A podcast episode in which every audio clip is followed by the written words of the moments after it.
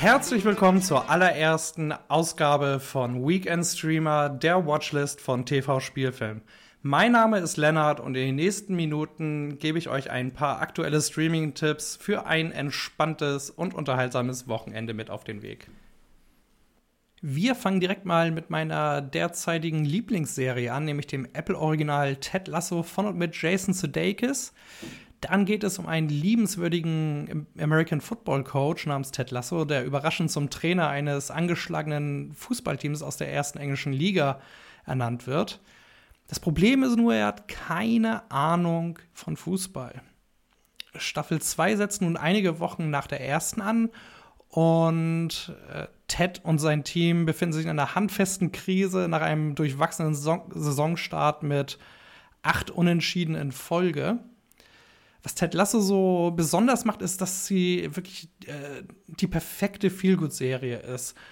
Ähm, sie ist warmherzig, hat sympathische Charaktere äh, und einen perfekten Mix aus Comedy und Drama und äh, hat einfach diesen Wohlfühlfaktor, den man äh, gerade in diesen Zeiten sehr gut gebrauchen kann. Staffel 2 startet nun am 23. Juli mit der ersten Folge und erscheint im Wochenrhythmus bei Apple TV Plus. Wem so gar nicht nach viel gut zumute ist, der sollte sich mal auf Netflix Blood Red Sky anschauen. Das ist ein Vampirschocker von Peter Torwart, der jetzt 15 Jahre lang versucht hat, diesen Film zu äh, machen. Und jetzt hat es eigentlich geklappt. Es geht um eine Vampirmutter namens Nadja, gespielt von Perry Baumeister, die mit ihrem Sohn auf dem Weg nach New York ist Kurz nach dem Start wird ihr Flugzeug allerdings von Terroristen gekapert, die in Richtung Sonne fliegen möchten. Und das kann Nadja natürlich nicht zulassen und bekämpft die Terroristen. Der Film erfindet jetzt das äh, Vampir-Genre nicht neu, bringt aber ein paar frische Akzente rein, lässt also die ganzen Kruzifixe und die ganzen Kamellen so ein bisschen beiseite und macht sein eigenes Ding ordentlich gorig und äh, mit einem fantastischen Finale, hohe Intensität, ein paar Rückblenden, die aber auch keinen Schwung rausnehmen. Eine echte Empfehlung für Horrorfans.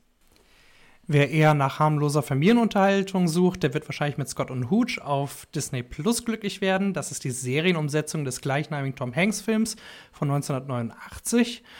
Und äh, die erzählt quasi die Geschichte von US Marshal Scott Turner, gespielt von Josh Peck in diesem Fall, und seiner Bordeaux-Dogge Hooch neu. Ähm, der Mix aus äh, Humor und Krimi-Elementen ist wirklich gelungen. Der Zielgruppe entsprechend äh, ist die Serie auch schön warmherzig und kinderfreundlich. Und ähm, dieses Fall der Woche-Prinzip, also Episoden, äh, die in sich abgeschlossen sind und nur durch einen narrativen roten Faden zusammengehalten werden, das funktioniert wirklich gut. Einzig so ein paar Neben- und Kinderdarsteller äh, stören ein wenig, weil sie sehr hölzern wirken. Meine nächste Empfehlung ist zwar schon seit einiger Zeit bei Netflix verfügbar, ich möchte sie euch aber nicht vorenthalten. Die Rede ist von Bo Burnham Inside, von Comedian, Liedermacher, Regisseur und Schauspieler Bo Burnham. Der hat in der Pandemie ein eigenes Comedy-Special wieder auf die Beine gestellt, gänzlich ohne Publikum in einem einzigen Raum. Und äh, er hat das Ganze gedreht, er hat Regie geführt, das geschrieben, performt natürlich, hat Schnitt gemacht und die Beleuchtung. Das Endprodukt ist wirklich fantastisch, äh, sehr unterhaltsam, wieder eine Menge Humor, Selbstironie auch, äh, Gesellschaftskritik natürlich. Aber Bo Burnham zeigt auch so ein bisschen seine persönlichen Abgründe auf, seine persönlichen Ängste, was das Ganze noch mal ein bisschen interessanter macht als sonst. Und für die Lieder White Women's Instagram und Welcome to the Internet verdient er zig Preise. Bleiben wir mal direkt bei Netflix und widmen uns der Doku-Reihe Filme, das waren unsere Kinojahre. Hier gibt es jetzt nämlich die zweite Staffel mit vier weiteren Episoden. Darin gibt es wieder allerlei Infos zur Entstehung, zur Bedeutung, Analysen und auch zum Vermächtnis von sehr, sehr beliebten und ikonischen Filmen.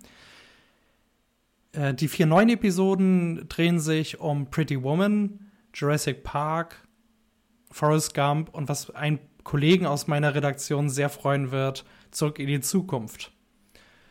Äh, Filmfans sollten sich das auf jeden Fall nicht entgehen lassen. Es ist wieder ein großer Spaß und sehr unterhaltend und vor allem sehr informativ. Weiter geht es mit einem Film, der aufgrund der Pandemie leider gar nicht im Kino durchstarten konnte. Ich spreche von Cagillionaire von Miranda Julie, der nun bei Sky Ticket verfügbar ist. Hier geht es um eine junge Trickbetrügerin namens Old Dolio, gespielt von Evan Rachel Wood, die von ihren Eltern von der Picke an zum Lügen und Betrügen ausgebildet wurde, aber kaum Zuneigung erfahren hat.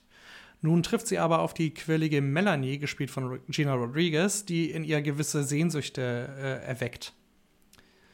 Und wie für Miranda Julie üblich ist der Film sehr schrullig und spleenig und anfangs auch schwer greifbar.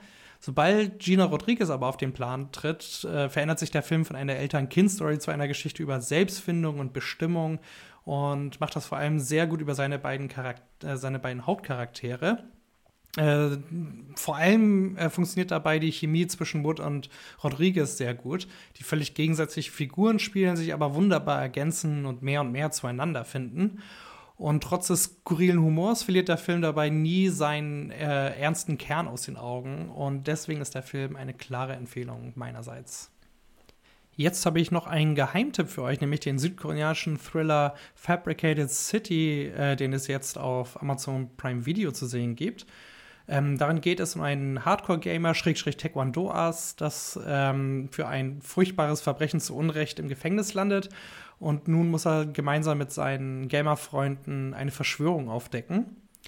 Der Film geht manchmal ein bisschen zu flott zu Werke, dafür ist die Action wirklich gelungen und äh, auch ein paar nette Twists sind da drin.